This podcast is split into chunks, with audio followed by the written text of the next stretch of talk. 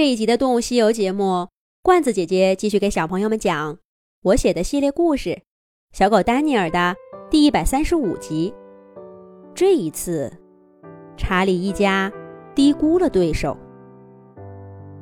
这虽然是一只刚刚成年的母鹿，却十分老道沉稳。独自一人面对狼群的追捕，他先是有些慌乱，但很快就镇定下来。放慢了脚步，始终跟狼群保持着不远不近的距离，还冷不丁的转弯，引导着狼群走向他选定的方向。丹尼尔已经完全搞不清楚自己在哪儿了，他只记得查理、伊莎和约瑟，时不时换一下领头的位置。走在他身后的怀特叔叔也一脸的凝重。这头鹿耐力很是不错呀。丹尼尔跑的腿也酸了，但那只鹿却还是不紧不慢的。周围的树渐渐变多，这头鹿似乎是有意把狼群带到这个地方的。忽然，他冷不丁的又是一个急转弯，跑向前方的密林。不好，他要钻林子逃跑！这是约瑟的声音。追上去！查理沉声发出指令，带头加速扑向驯鹿。这并不是一个好时机。狼群跟驼鹿的距离有点远，还没有摆好阵型。面对一只狼的攻击，驼鹿并不害怕。虽然它是一只母鹿，但它的身材……却足足比两头狼摞在一起还要高。驼鹿一边跑一边向后狠狠踢了一脚，直冲查理的肚子。这要是被踢到，不死也是重伤。查理只好飞速向旁边一闪，驼鹿踢了个空。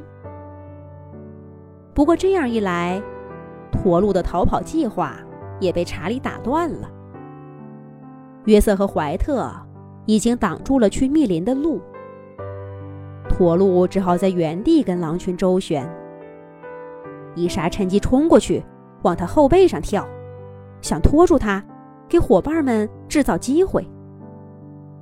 可是驼鹿警觉地发现了伊莎的企图，闪身一跳，让伊莎扑了个空。这会儿。狼群已经形成一个包围圈儿，把驼鹿困在中间。要想逃跑，只能想办法从包围圈上冲出一个豁口。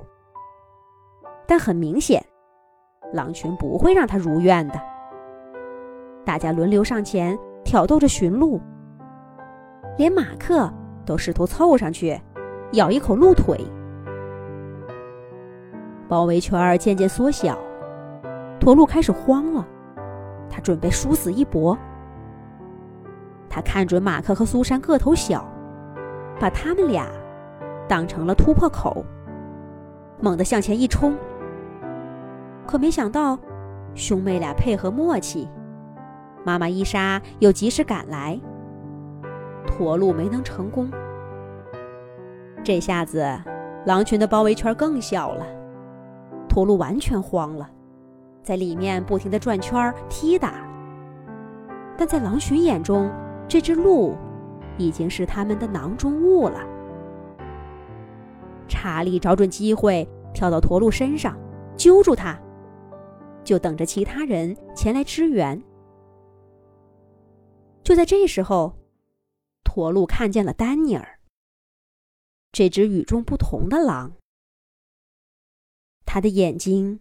跟所有的同伴都不一样，没有猎物要到手的兴奋，没有嗜血的凶残，倒是充满了震惊、慌张，甚至有一些同情。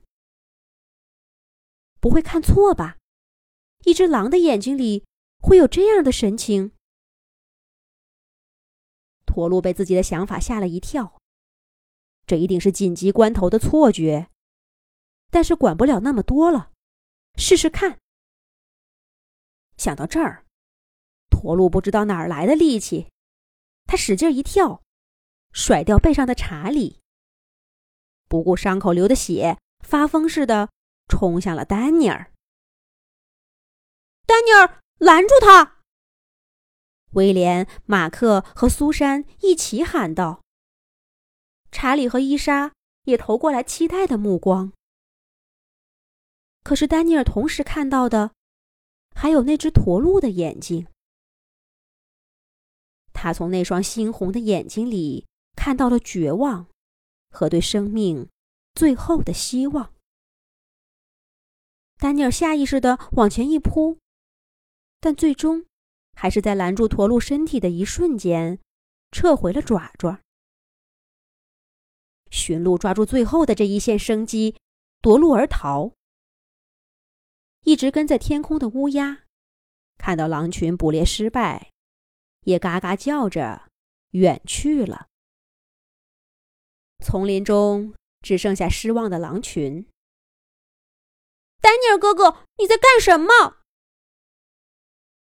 马克和苏珊一起质问道：“是呀，在干什么？”丹尼尔觉得他就像做了个梦一样。现在梦醒了，才发觉跑了大半天的腿脚直发麻，肚子更是咕咕叫个不停。如果刚刚不是撤回来，而是冲上去，这会儿大家应该在高高兴兴的分肉吃吧？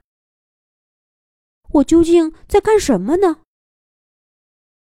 森林里的风愈发大了，裹挟着雪粒。又一场雪来了，猎物又早就不见了踪影。查理一家该怎么办呢？下一集讲。